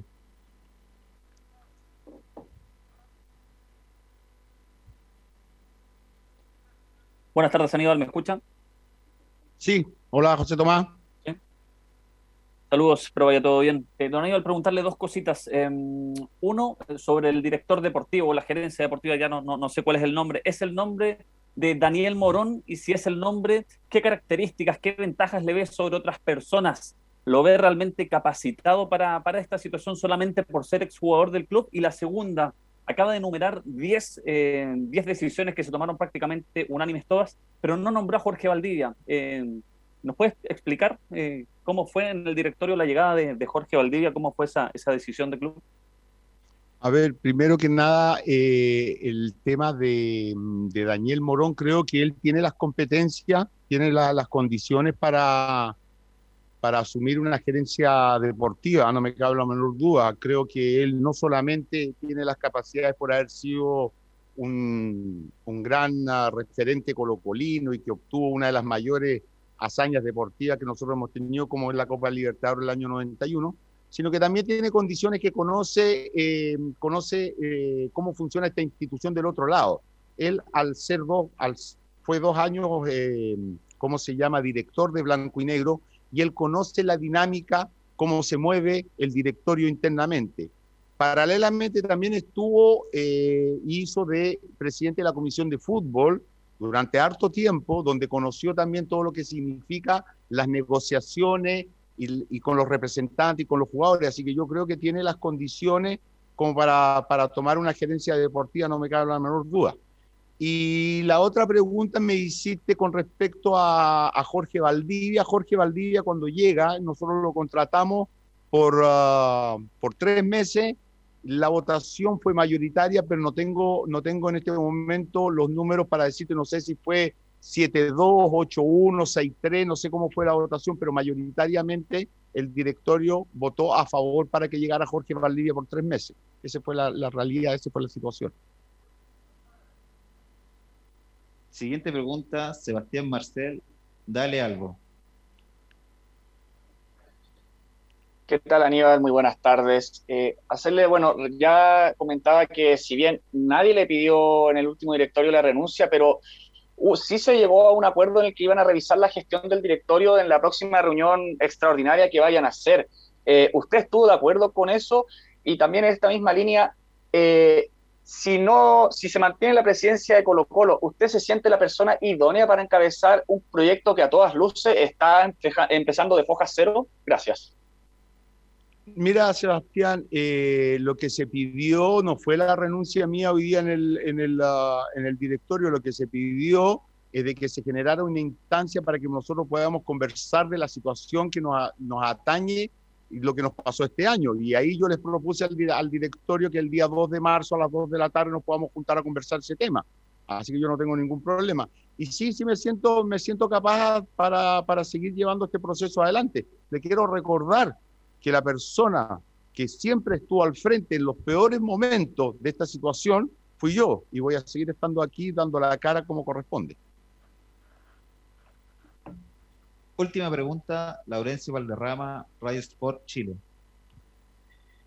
Eh, hola, ¿qué tal, don Aníbal? Buenas tardes, gusto de saludarlo. Estamos acá en vivo para Radio Portales, Estadio en Portales y Radio por Chile, por Hola, supuesto. hola, Eh, justamente en atención a una de las preguntas que le hacía, bueno, el colega Carlos González Lucay, em, justamente entendemos que la responsabilidad no es solamente suya en este caso, sino que es de todo, in- in- incluyendo jugadores, distintos estamentos del equipo, pero me gustaría preguntarle si en, el- en la, reunión, en, la reunión, la reunión de directorio de hoy hicieron alguna autocrítica a nivel de director en general para que nunca más ocurra este hecho que Colo Colo esté un paso de descender a la, a la primera vez. Eh, muchas gracias. Obviamente, obviamente que todos los directores hacemos nuestros mea culpa y conversamos sobre las situaciones que nos ocurrieron. Y justamente este directorio que queremos hacer para el 2 de marzo justamente tiene, tiene por objetivo eso, hacer un análisis desde, desde el momento que conformamos el equipo en enero, desde que, desde que contratamos a los jugadores, donde llegaron todos los jugadores y llegaron en forma unánime por todos nosotros, apoyándolo, hasta el partido de, de ayer que, que logramos mantener la categoría. Así que, por supuesto que hay, hay mea culpas que se hacen, por supuesto que nosotros estamos abiertos a conversar las cosas y a mejorarlas, y por supuesto que no queremos volver a, a vivir situaciones como las que estamos viviendo. Así que yo, la verdad, las cosas, nuevamente le quiero decir, como lo dice ayer, le quiero pedir disculpas a los hinchas. Eh, estoy aquí para darle la cara, siempre he dado la cara y voy a seguir dándole la cara al hincha eh, al hincha colocolino, darle las gracias, pedirle disculpas nuevamente por, por haberlos hecho sufrir tanto, por haber llegado a situaciones que, que no teníamos que haber llegado. Así que les agradezco el apoyo, les agradezco el apoyo que le dieron al plantel desde la salida del, del, ah, estadio antes de ayer, en el hotel de, Talca, como llegaron a alentar, el 99% de la gente alentando de buena manera. Entonces, eso, eso es reconfortante y decirle al hincha colocolino que esperamos no volver a cometer los errores y que de los errores que hemos cometido vamos a aprender y esperamos no volver a cometerlos. Pero aquí seguiremos estando para dar la cara porque es lo que corresponde, en las buenas y en las malas. Damos por finalizada esta conferencia de prensa de nuestro presidente, señor Aníbal Mosa. Muchas Hay gracias, entonces la palabra de Aníbal Mosa, que dentro de lo más destacable, obviamente manda a retiro a muchos jugadores de los insignes que estábamos hablando hace un rato, Camilo, Carlos Alberto Velus, y otra cosa que también dijo que quiero destacar y que de hecho él dijo que tenía anotada todas las actas, que la conformación del plantel 2020, es decir, la salida de Mario Sala, nombrar a Gualberto, enviar a jugadores a la FC, la salida de Gualberto, contratar a Jara, Solari y Falcón, contratar a Quinteros, fueron todas decisiones tomadas unánimemente en el el directorio. No se preguntó por el lienzo, le habría preguntado por el lienzo. ¿Qué tiene que ver el lienzo? Él, él. ¿Qué tiene que ver él con el lienzo? No, pero ¿qué opinión tiene al respecto? el presidente de Colo Colo, pero lo porque es un hecho que está pasando pero lo resulta de que era- la situación bueno, bastante pero grave por velo, perdóneme. Situaciones delictuales de la barra pasan, esté o no esté Moza. ¿Qué culpa tiene? ¿Qué responsabilidad tiene Es Moza? que siempre eso? se ha dicho, y usted lo sabe mejor que yo, que hay una relación siempre entre el que, el, directorio con los barrios. el que se fue, el que se fue, el que era ministro de Piñera, ese tenía relación con la barra. Ese bueno, el- con mayor razón le habría preguntado. para No, pero dicho, ¿qué yo tiene no que ver nada en Moza? esto, porque una, Sí. una situación Es- bastante El punto es, y fea. la que cuestión es- eh, histórica es que le dio de baja a Paredes y Matías Fernández, que son los referentes importantes del club. A Paredes, que con esto se consolidan dos cosas que me envió un amigo, por, que Ca- Carlos Caselli va a ser el goleador histórico de Colo Colo, difícilmente que alguien lo vaya, sobre todo en el fútbol de hoy, donde que hay los jugadores están muy poco en los clubes, y que quedan igualados Carlos Campos con Paredes en los goleadores de los dos clásicos. Así que, bueno, pero lo que comentamos era era era era no, era una crónica de una muerte anunciada, en el sentido que Fernández ojalá pueda jugar en otro lado, no sé si tenga para retirarse de manera, porque Matías Fernández parece, con todo respeto, un exjugador, Paredes lo mismo, Barroso, insisto, eh, lo más probable es que pueda terminar en O'Higgins, yo creo que a Barroso le sobra fútbol, pero eh, ok, eh, pero eh, pero Barroso tenía problemas de, de, de, relaciones humanas, Carmona no dio el ancho nunca, Miguel Pinto se convirtió, no sé, bueno, se convirtió así que de no, Colo no sé qué opinión tienes tú, Camilo y Leo, justamente por estas noticias ya de, de salida de casi siete jugadores. Sí, estoy de acuerdo en este, bueno, en este caso con, con Paredes, con, con Matías Fernández, que me imagino, bueno, le ofrecieron ahí, irán a aceptar algún cargo, o si quieren seguir jugando, no sé, tendrán que buscar eh, un club en este caso, pero lo ideal sería que se retire, porque ya no fue de la mejor forma lo de Paredes, uno se, se va a recordar que, que incluso en el último partido estuvo en la banca, bueno, pero eh, después ya incluso tendrá que venir alguna despedida ahí cuando vuelva el público. Valdivia, 60 mil. Camilo, ¿Sí? Valdivia ganó 60 millones de pesos y jugó 87 minutos. Increíble. Imagínate, 60 palos. Es feo hablar de plata, sobre todo en los momentos que vivimos y todo lo demás. Camilo juega 20 fútbol. millones para, para el mercado del fútbol no es, o sea, es plata, pero no es tanto como lo venía ganando Valdivia, pero 80 millones, 60 millones. La forma que se lo ganó, bueno. Ochen- por 87 minutos de eh, 87 minutos de juego, bueno. No, pero ayer fue al estadio a alentar a Colo Colo en directo. Y se puso la camiseta. Bueno, después vamos, obviamente el programa ha estado tomado por Colo Colo y rápidamente Eh, vamos a ir con nuestro... Eh, sí, Antes, para cerrar el tema, eh, y, y no tiene que ver directamente con Colo Colo, pero yo lo, lo- lo comentaba recién en otro grupo de WhatsApp a esta hora. Mira, más allá de que sea Moza y todas las críticas que se le puedan hacer a Aníbal y todo, pero de verdad yo lo quiero felicitar. Porque aparte de Juan Tagle, que obviamente Juan Tagle sale para que le tiren flores y todo, porque la verdad es que la Católica ha hecho todo bien, junto con el Tati, pero qué valiente salir él a decir en una conferencia de prensa que se va a Paredes, que se va a Valdivia, que se va a Matías, que son hombres fuertes. Vergüenza, y perdón que lo diga así, vergüenza le debería dar a Cristian Aubert y a la gente de Azul Azul al no salir a decir ni una sola palabra por la salida de Matías Rodríguez, de Walter Montillo. Osvaldo González y Jan Bosellur. De verdad deberían sentir vergüenza estas personas que están allí en el edificio Titanio en Betia o en el Parrón 0939. Porque al menos en Colo Colo, más allá de todo lo que uno le da en el suelo porque estaba ahí en los tumbos, al menos Moza en todo este periodo de pandemia y ahora salió a dar la cara. En Azul Azul, calladitos, nadie dice nada. Y el único que salió incluso en algún momento a dar cosas fue el polaco Golver y dio puros palos de ciego. Con eso cierro lo de la conferencia de Colo Colo. ese es un buen punto. Bueno, mañana vamos a estar con todo el informe de Nicolás Gatica, amplio que nos va a dar todo respecto a la salida y las posibles llegadas, pero estamos con Felipe para ya terminar, eh, Felipe, en honor al tiempo, tu informe. Claro, muchachos, sí, eh, ya para detallar lo último y cerrar el informe hoy día de la Universidad de Concepción, escuchemos las declaraciones de por partido, por supuesto fue pregunta de Estadio en Portales, eh, donde habla Hugo Valladares al respecto y dice, la luchamos hasta el final. Hugo Valladares, la luchamos hasta el final. Fuerte la pregunta de entrada.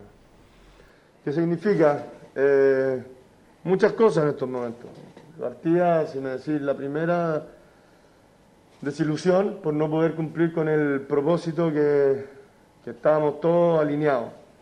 Pero al mismo tiempo, cero reproches, cero reproches porque esta instancia en la cual estamos, y, no me voy a meter con el tema de la ponderada ni lo que fue anteriormente, nadie pensaba que podíamos llegar.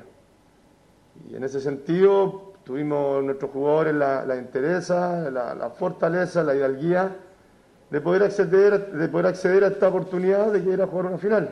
Obvio que estamos tristes, obvio que estamos amargados, no era lo que queríamos, no trabajamos para poder, para tener la posibilidad de, de descender, pero así como la luchamos hasta el final y este equipo en la tabla 2020 estuvo inclusive con una aspiración a una sudamericana donde nadie creía que podíamos hacerlo, era muy difícil lo que nos proponíamos, con esa misma entereza lo vamos a sacar la vuelta y, y lucharemos con hidalguía para, para volver lo antes posible a estar en la primera.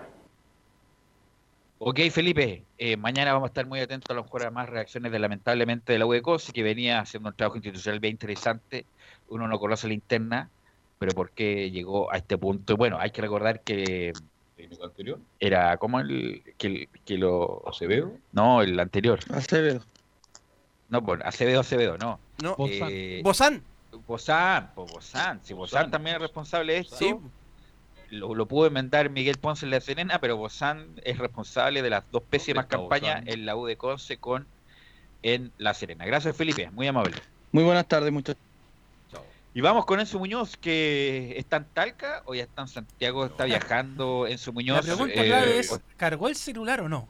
Esa es la pregunta. Ah, ya, porque a- ayer se escuchaba bien cuando... Bueno, ¿cómo estás, Enzo Muñoz? Buenas tardes, Velus. No, estábamos en Santiago, llegamos, llegamos tarde, pero llegamos. Llegamos a Santiago, así que pasamos la noche obviamente en, en la capital.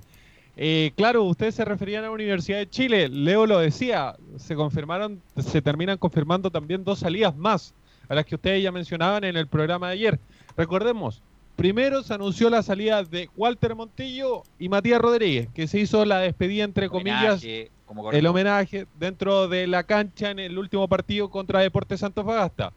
Durante el día de ayer se confirmaron la salida de Jambo Seyur y Osvaldo González, que era un rumor a voces y todo eso, pero se confirmaron.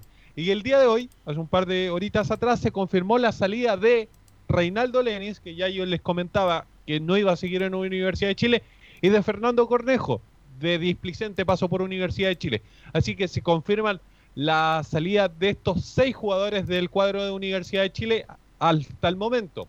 Aunque hay que esperar, obviamente, la salida de. Nicolás Guerra a préstamo, de Jimmy Martínez y de Luis del Pino Mago. El que está más cerca de salir en estos momentos de los tres es Nicolás Guerra porque habría una intención eh, de Ñublense, eh, de precisamente el cuadro recién encendido a la primera división por ser el campeón de la primera B, en contar con los servicios del jugador de la Universidad de Chile, que recordemos, como lo decía Leo Mora ayer, el jugador pidió salir. Una paréntesis respecto con Lenis. Eh, tuvo poco tiempo Lenis. A pesar de que, y poco tiempo para evaluar, porque ¿cuántos partidos habrá jugado Lenis? Seis partidos, Enzo, hizo tres goles, que no es menor.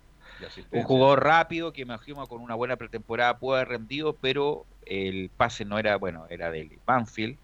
Eh, a lo mejor no convenció, no lo vieron en entrenamiento, qué, qué sé yo, pero con Lenis sí fue de resolución inmediata prácticamente. El resto yo creo que está bien. Eh, Matías Rodríguez, la- no, no, lo, lo de Montillo ya lo hablamos, eh, lo de Bocellur, qué decir, lo de Cornejo, lo dijimos cuando debutó en la Copa Chile, no está para jugar en la U y la verdad nunca dio el ancho como volante central para cubrir él solo, todo, la verdad no, le, desea- le deseamos lo mejor, pero no estaba para la U y bueno, la U va a tener que buscar eh, ¿Quiénes son los que alternativas y todavía no ha llegado nadie. Esa es la Muñoz. pregunta. ¿Quiénes llegan? ¿Llega Arancibia, es verdad o no? Ayer se lo pregunté. Lo, lo de Arancibia, ayer se lo respondí a Leo, yo estaba pendiente de Colo Colo. Lo de Arancibia es una buena pregunta. ¿Qué es lo que pasa con el jugador? Lo quiere Rafael Dudamel. Y el pase pertenece al cuadro de Universidad de Chile. Así que sería muy fácil contar con el jugador, como por lo mismo que yo le decía. Lo de Pablo Parra. Lo de Pablo Parra, recordemos que también tuvo un paso por Universidad de Chile y también lo quiere Rafael Dudamel. ¿De quién pertenece el pase de Pablo Parra? Del cuadro de Cobreloa, que termina contrato precisamente con el jugador a mitad de año. Lo que, lo que sucede es que Universidad de Chile quiere comprar el 50% del pase para quedarse con Pablo Parra, con la mitad del, del préstamo de Pablo Parra. Ahora, ¿cuál es la situación que beneficia a la Universidad de Chile para quedarse con Pablo Parra? Que Pablo Parra en el contrato tiene un, un- una cláusula que determina que él tiene, eh, tiene que jugar en primera A, por así decirlo, en desmedro de la primera B, que recordemos, el pase pertenece a Cobreloa, Cobreloa está en la primera B, la posibilidad máxima la tiene Universidad de Chile porque es un cuadro de la primera A y como yo les decía también, termina contrato a mitad de año, entonces obviamente Univer- eh, Cobreloa va a querer tener alguna tajada del jugador y es que por eso podría estar eh, dentro de, de los planes de Universidad de Chile. Lo que le ofreció Curicó, y eso también eh, vamos a eh, dejárselo al profesor Jara, es solamente una renovación. Ahora bien, de los jugadores que no vistieron la camiseta azul, yo les mencionaba a Marcelo Cañete, a Nahuel, a Nahuel Luján y Ramón Arias. El único que está en Chile, aparte de Marcelo Cañete, que está en Cobresal, es Ramón Arias, que está en Chile. Ahora bien, Cañete, ¿cuándo de- aunque Cañete, la Unión Española también parece que quiere Cañete, ¿ah? Y Colo Colo también lo quiere. Y Colo Colo también. No, pero Unión no Sí, acercó una oferta seria. Incluso lo que pidió Cobresal, así que cuidado con Cañete que puede salir para cualquier parte. Oye, pero la Unión tiene más plata que la U a pagar. Lo que pasa es que la Unión parece que se estaba guardando la plata, sacó a todos los jugadores antes que termine el campeonato y ahora está saliendo la plata. Parece que eh, el señor Segovia se está, Oye, cambió los ¿sabes dólares ahora. Estaba mirando la lista de jugadores que la U tiene a préstamo y por el tiempo que, que los contrató y algunos, no sé, por ejemplo, el caso de, de Arancibia que, que lo nombrábamos hace un rato. eh, ¿por qué le dieron tanto tiempo? Hasta, hasta diciembre del 2022 se le hizo contrato a este jugador.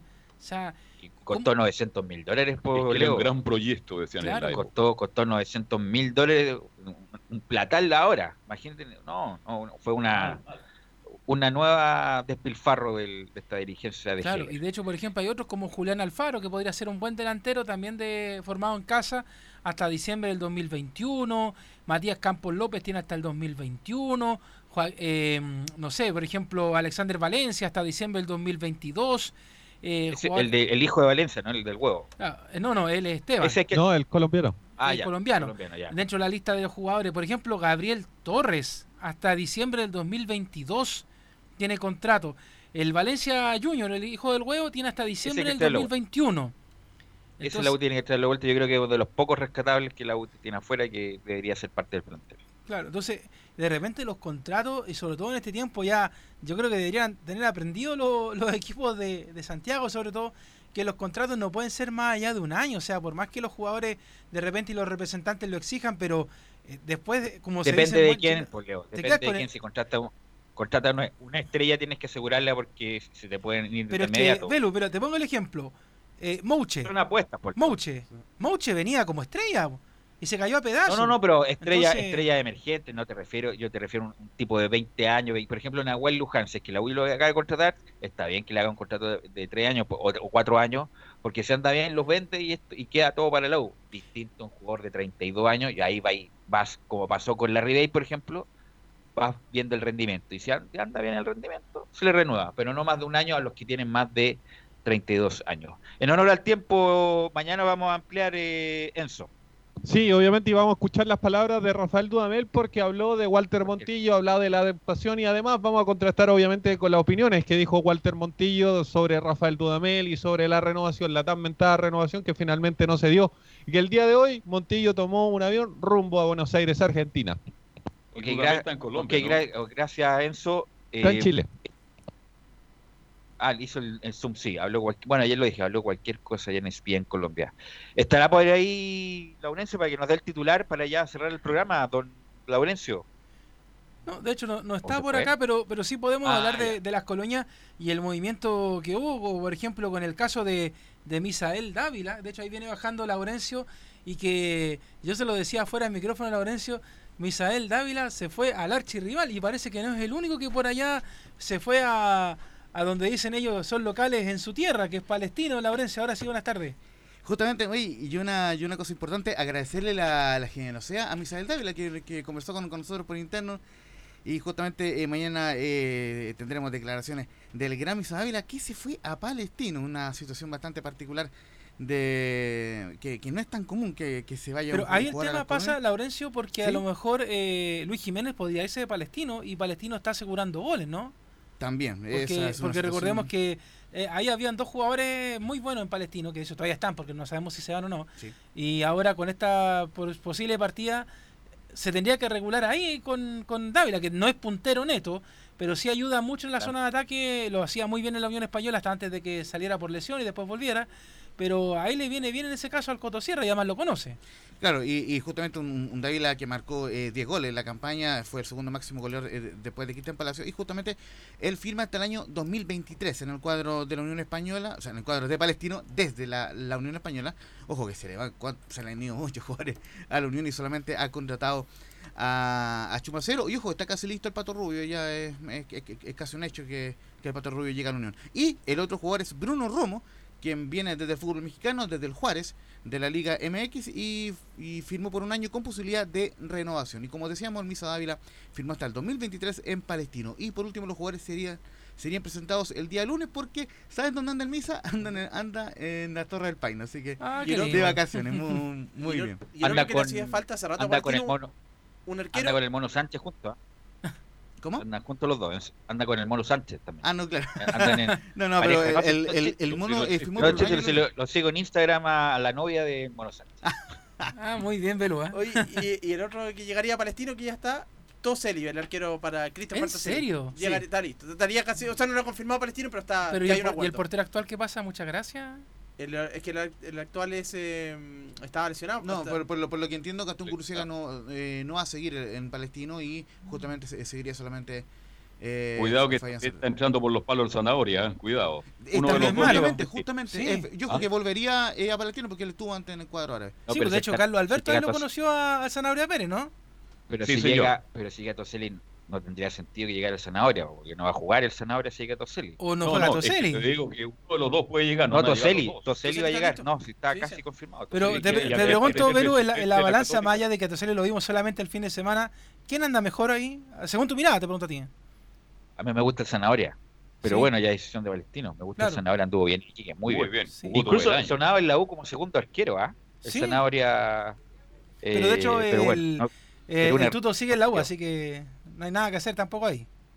por eso, como segundo arquero. Bueno, hecho, muchachos, el estamos en la ahí, hora. para dejarlo como para tarea para mañana, para, el- para Enzo, ¿qué va a pasar con Johnny Herrera? Que como se quedó sin club, volvería a la U. ¿Qué pasa con eso? Es como pregunta. Paredes está, San Antonio Unido ahí. Sí. Bueno, Bueno, yo me Eh, despido, eh, eh, los vemos, yo por mi parte, porque mañana quedan ustedes, pero yo con, con Carlos nos, nos despedimos del programa hoy día, nosotros volvemos, bueno, Carlos el 8 y yo vuelvo el marzo. 9 de marzo, usted se va a Cancún ahora, a Tulum.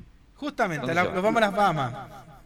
Ah, perfecto. Oiga, Leonardo, acuérdense que, que graba unas, unas cositas ahí para. ¿ah? No, pero eso lo Sí, hacemos sí, sí, después. toda la pega se viene ahora por interno, pero ya al Es la aire, tarde. nosotros lo encontramos el 9 de marzo a la 1 y media. Usted está renovado, en Leo. Morato, por todo el 2021. Usted ¿ah? está renovado. Está renovado, Leo Mora, por si acaso. ¿ah? ¿Ah, sí? De- falta, falta está, renovado, como, sí. está como lo del jugador de Colo Colo, que llega a la notaría para que se valide.